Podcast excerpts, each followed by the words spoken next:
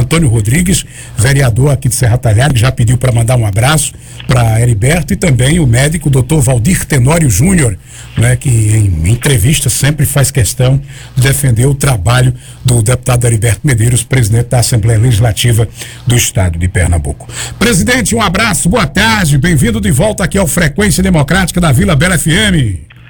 Boa tarde, Francimaia, boa tarde a todos os ouvintes né, dessa grande emissora de rádio, a Rádio Vila Bela FM, que tem um alcance enorme, que tem desenvolvido um trabalho levando o conhecimento, de, a notícia de forma rápida à população de toda a região, com muita responsabilidade, uma satisfação em poder participar do programa Frequência Democrática, de, de estar interagindo com os amigos e as amigas de Serra Talhada, em especial com o doutor Valdir Tenório, um grande amigo, o vereador Antônio Rodrigues, né, um irmão que construir na vida e a família Ferreira que através dela manda um abraço para todas e todos, em especial da cidade de Serra Talhada. Prazer estar contigo na tarde de hoje, amigo. Estamos aqui na, na presidência da Assembleia, chegando já de uma, de uma reunião na Universidade Federal de Pernambuco,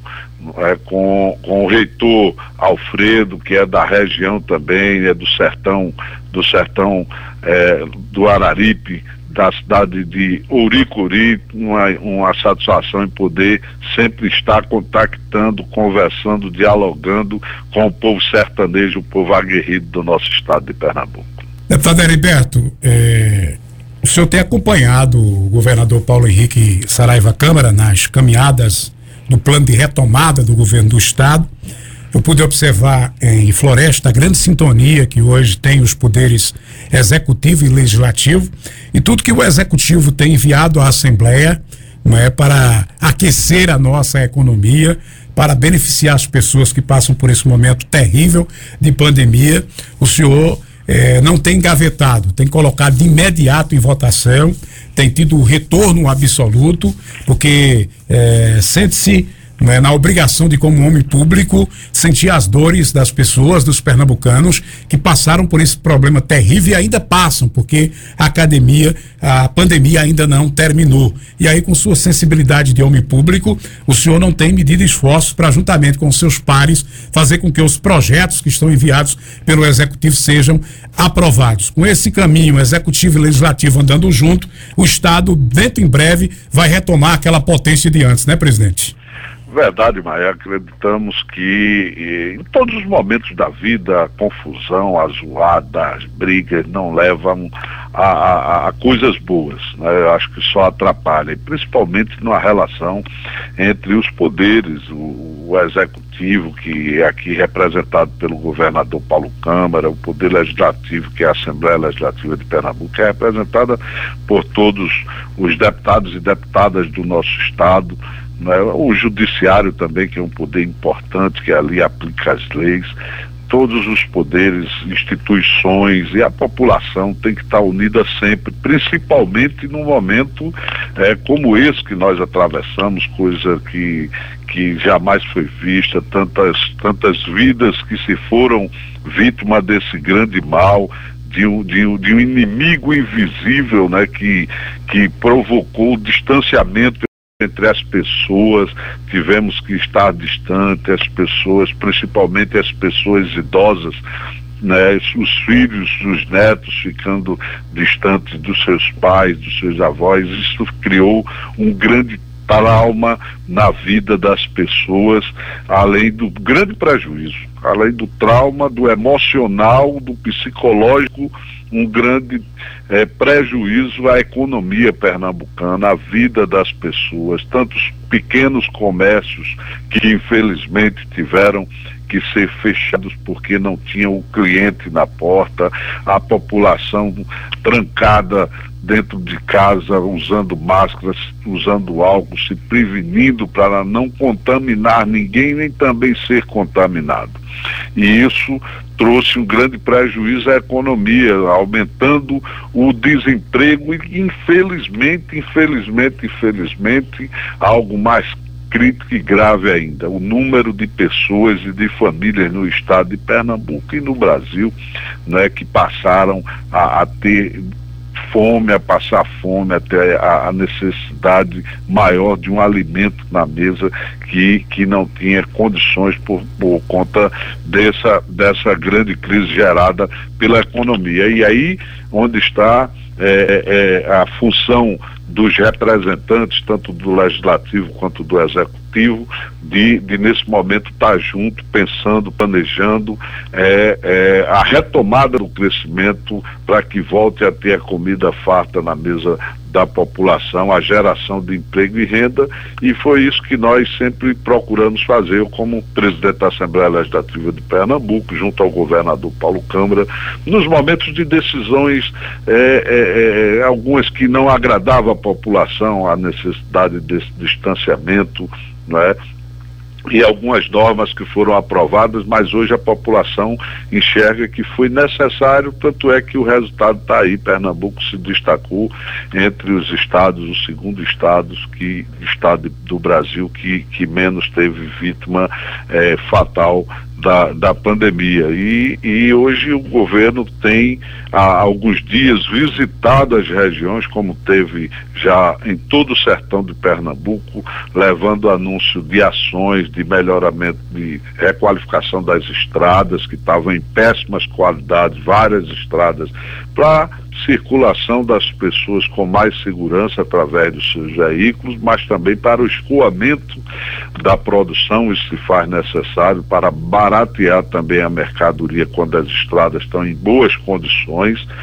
e também para levar tantas outras ações como acesso à água e alguns projetos importantes, como você disse, que a Assembleia pôde dar a sua contribuição através de aprovação de leis importantes que quero destacar duas leis muito importantes foram aprovadas por todos os deputados e deputadas da Assembleia enviada pelo governo. Uma foi a geração de imediata de 20 mil empregos, ou seja, algo que é, a pessoa ali que tinha o salão de beleza, a Maria que tinha o salão de beleza, que infelizmente teve que nesse momento de pandemia é, é, demitir a Rita, que era funcionária, era uma manicura ou cabeleireira, e, e, de coração partido teve que mandar é, a Rita ir para casa porque não tinha como pagar seu salário. Hoje vai ter a oportunidade de chamar a Rita de volta para trabalhar, para ter seu salário, viver com dignidade, né, é, criar sua família, onde a, a dona do salão, a Maria, vai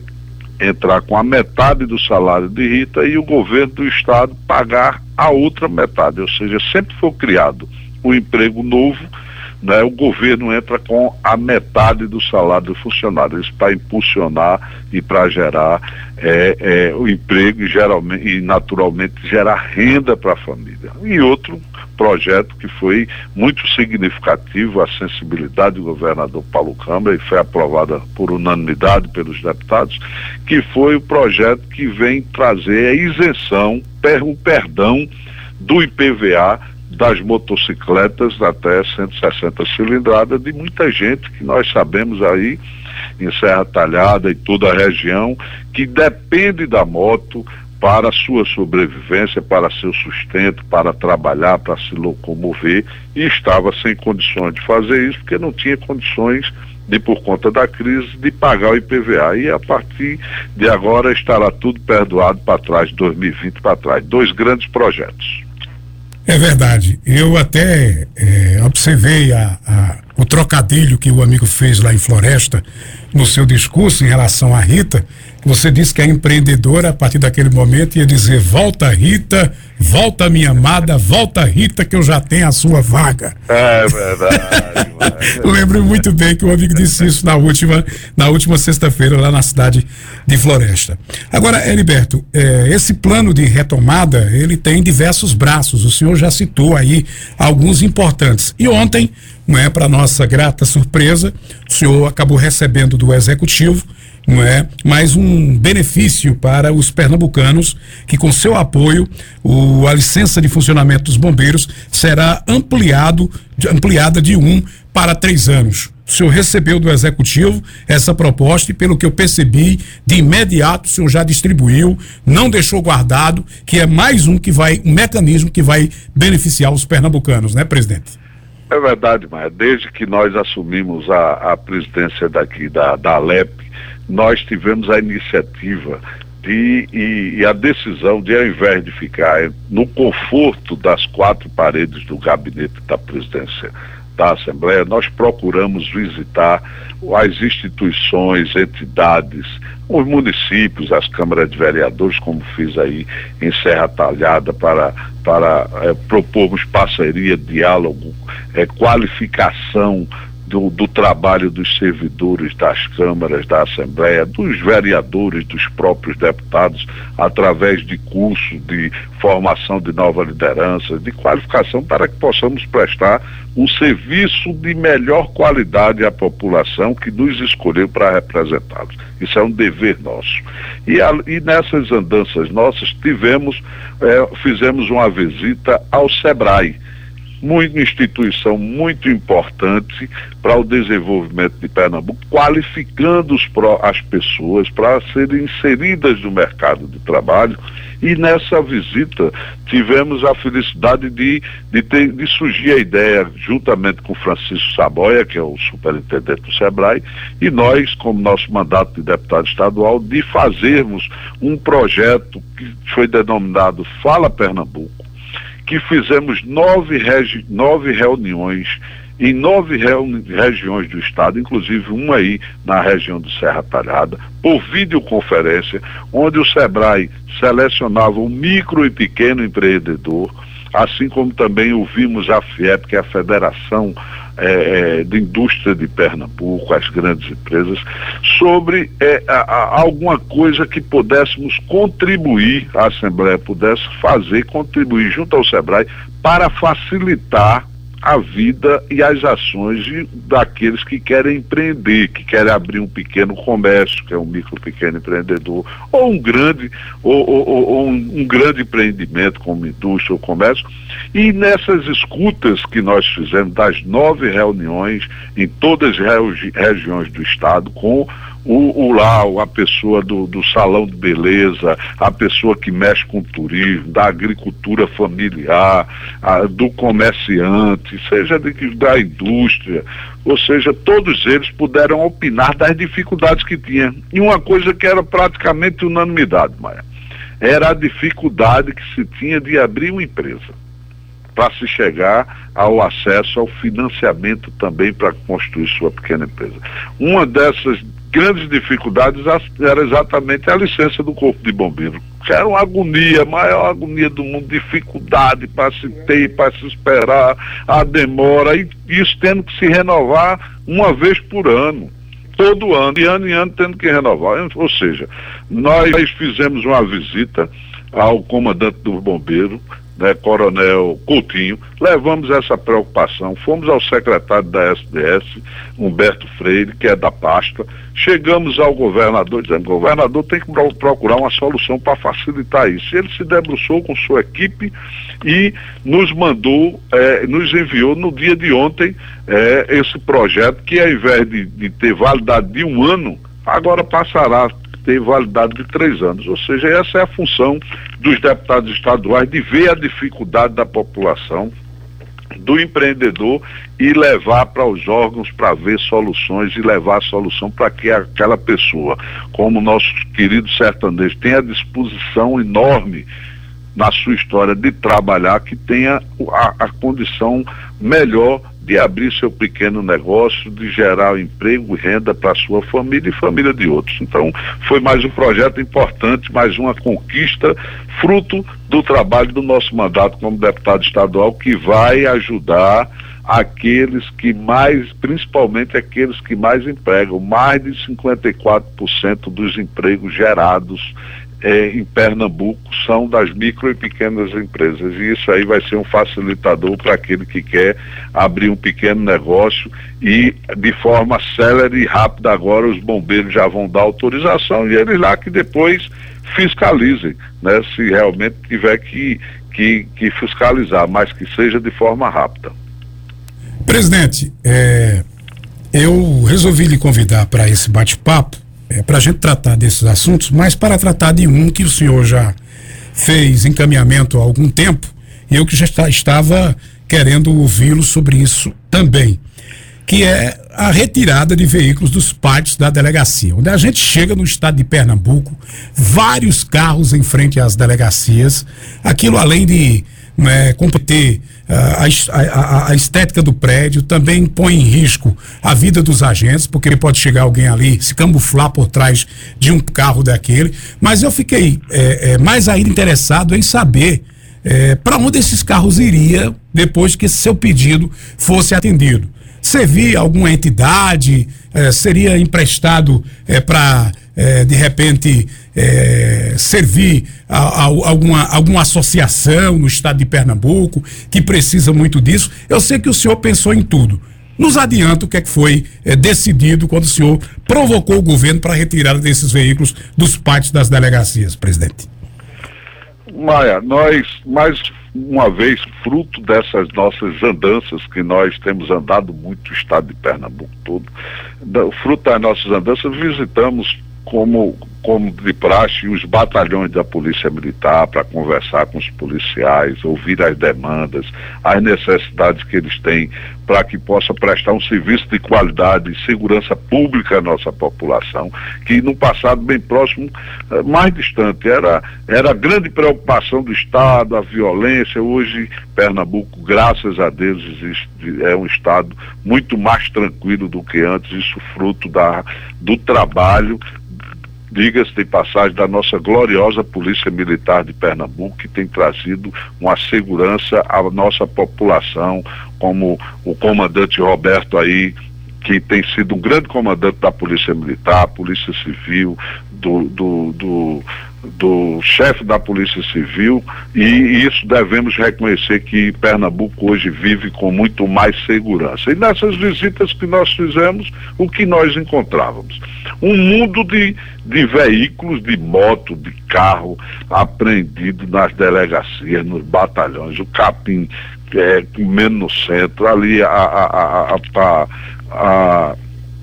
ali a preocupação com aquilo trazer doença, além de trazer insegurança, cerca de 20 mil veículos, foi um número que nós levantamos, espalhado ali, se deteriorando. E procuramos saber o porquê daquilo, qual o motivo daquilo estar tá abandonado. Ou seja, eh, nós vimos que existia um, uma falta de encaminhamento e de definição. Uh, um achava que era de iniciativa da, da polícia local, outro dizia que era do Ministério Público, outro dizia que era da Justiça, e o que nós fizemos? Certo dia liguei para nosso querido presidente do Tribunal de Justiça, Fernando Sequeira, e disse, ah, doutor Fernando, vamos fazer uma reunião por videoconferência amanhã para a gente tratar dos carros abandonados. Ele topou, ligamos em seguida para o Procurador-Geral de Justiça. Eh, o nosso amigo Paulo Augusto, doutor Paulo Augusto, convocamos o, o, representante do Detran, convocamos é, é, o pessoal do governo do estado e juntamos todo mundo e estamos na próxima semana dando os encaminhamentos necessários, datas para que essa, esses veículos sejam retirados desse local e tenham o destino certo. E defendemos que eles, aqueles que forem aproveitáveis, que vá para entidades, para conselhos tutelares, como exemplo, e tantas outras entidades que possam servir a nossa população e não fique naquela imagem horrorosa, aquilo jogado não é, na frente das delegacias e nos batalhões de polícia militar. E essa é mais uma demonstração da função do, do legislativo, que é intermediar que é servir de ponte, de diálogo, de juntar as instituições e as pessoas para levar soluções e dias melhores para a nossa população. Mais um grande avanço, Maia, que teremos o desfecho final na próxima semana dos encaminhamentos. Irei lhe procurar para dizer é, é, o formato que foi combinado e, e, e, o destino desses veículos. Será um, um, um grande ganho para a população pernambucana. Muito bem. Heriberto, para a gente encerrar, é, todo deputado que passa por aqui, a gente tem uma prenda para eles. E para o senhor, é algo que eu gostaria de contar com o seu empenho, que a gente recebeu uma informação que a partir de agora o agricultor que perfurar um poço artesiano, para ele ter a instalação, ele tem que procurar a CPRH e tem uma taxa a ser paga agora que está algo em torno de 5 mil reais. Pelo menos é a informação que eu recebi. Isso tem deixado os amigos agricultores revoltados, porque está saindo mais caro do que a própria perfuração do poço artesiano. E aí eu soube que isso tinha sido um projeto que teria sido enviado para a Assembleia Legislativa do, de Pernambuco, que seria sido reajustado através da Assembleia. Eu gostaria que o senhor desse uma verificada, desse uma observada, não é, e procurasse rever essa situação, porque está deixando muita gente aqui do sertão no sacrifício. Posso contar com seu apoio? Claro, mas pode, irei me debruçar sobre o tema, irei procurar que foi encaminhado aquilo, irei deixá-lo é, é, ciente e para que você possa transmitir para todos os ouvintes da, da, dessa grande emissora de rádio. É, hoje, por sinal, na nossa visita à, à, Universidade Federal de Pernambuco, já encaminhamos é, ao longo da conversa uma parceria com, com médicos doutores da Universidade Federal de Pernambuco que, que para tratar do tema do acesso à água. Acesso à água. Nós tivemos nessa visita recente é, da semana passada. Aí em, em, Petrolândia tem aquela bacia, né? Aquela, aquele, aquele acúmulo de água significativo, interessante. As pessoas estando próximo à água e não tendo acesso à água. De, to, de todas essas visitas, Mike, que nós temos feito com o governo do estado, quando se anuncia é, algumas ações, a, a, população agradece, a população aplaude, vibra, porém, quando se fala no acesso à água, é a que a população mais reconhece, mais fica feliz. Isso não é só no sertão, não, minha gente. Vocês estão nos ouvindo. Eu tive recentemente na Câmara de Vereadores de, de Araçoiaba aqui, vizinho a região onde tem fábricas de, de cerveja, de cerveja, duas cervejarias naquela região, tem a facilidade e a melhor água potável aqui do estado, no subsolo, e a população lá tudo braba porque não está chegando água na torneira. Ou seja, é um, é um tema que nós estamos nos debruçando com o nosso mandato, iremos fazer um seminário, um grande seminário, para discutir o acesso à água, e é algo que tem a necessidade de ter um facilitador para a população chegar e ter acesso à água e não dificultar como você acaba de nos informar isso. Isso é algo inadmissível, como no passado quiseram cobrar de certa forma, o armazenamento da água, a pessoa que tinha um açude lá no, na sua, no seu terreno para os animais, para consumo humano, ter que passar a pagar também uma taxa disso. Isso foi algo que foi ventilado a chegada de um projeto o ano passado aqui na Assembleia e nós já anunciamos, eh, antecipamos, dizendo que não acataria, não aceitaria naquele momento uma conversa desse tipo, que até hoje não voltaram mais a conversar. Então, me comprometo com você de lhe dar as informações necessárias para que você possa, em tempo hábil, transmitir a todos os ouvintes. Só complementando mais, informando que também recebemos essa semana do governo do estado um, um, um decreto de estado de calamidade pública para ser estendido até o dia 31 de dezembro. Né? Ou seja, o governo estendeu o estado de calamidade pública, o decreto que será analisado e aprovado pela Assembleia, assim como os prefeitos e prefeitas do estado de Pernambuco também deverão enviar para que nós possamos aprovar para essa dessa forma, com esse decreto, minha gente, o que é que, que isso faz? Isso facilita a ação dos prefeitos, das prefeitas, do governo do estado em levar eh, ações imediatas do combate à, à Covid-19, que ainda persiste, ainda está nos, nos arrodeando e nós precisamos continuar usando máscara, usando álcool, nos prevenindo, nos vacinando principalmente, que tivemos notícia de muita gente que não estava indo para tomar a segunda dose. É, é muito importante, estamos cuidando, Maia, estamos falando da vida, é, é, o bem mais precioso que nós temos, são nossa vida, nossas vidas e a nossa saúde. Depois disso, o povo pernambucano já tem que é um povo guerreiro, um povo bravo, um povo disposto, trabalhador, para suar a camisa e calejar as mãos, pensar, trabalhar e ter a comida na mesa, que é isso que todos nós queremos, ter saúde, paz de espírito, amor, muita união e, mesa, e a mesa farta para a gente possa comer aquele bode gostoso do sertão. Muito bem. Presidente Heriberto Medeiros, muito obrigado por sua participação, os esclarecimentos. Tudo de bom, que Deus elimine o senhor cada vez mais, para trazer cada vez mais benesses para os pernambucanos. Um grande abraço, viu? Amigo Francis Maia, muito obrigado pela oportunidade de estarmos uh, falando aqui para a Rádio Vila Bela FM, da nossa querida Serra Talhada, mais uma vez. Mandar um forte abraço para esse grande médico e amigo Valdir Tenório, ao Antônio Rodrigues, um grande amigo e irmão. Posso lhe dar um testemunho que das pessoas que conheci na vida, Francis, a pessoa que, que tem uma admiração como, como ser humano que nunca vi falar nem desejar o mal a ninguém, mas um homem sério de palavra que é Antônio Rodrigues, filho desta terra. Tenho um grande prazer e através dele abraçar todas e todos os ouvintes e tenho,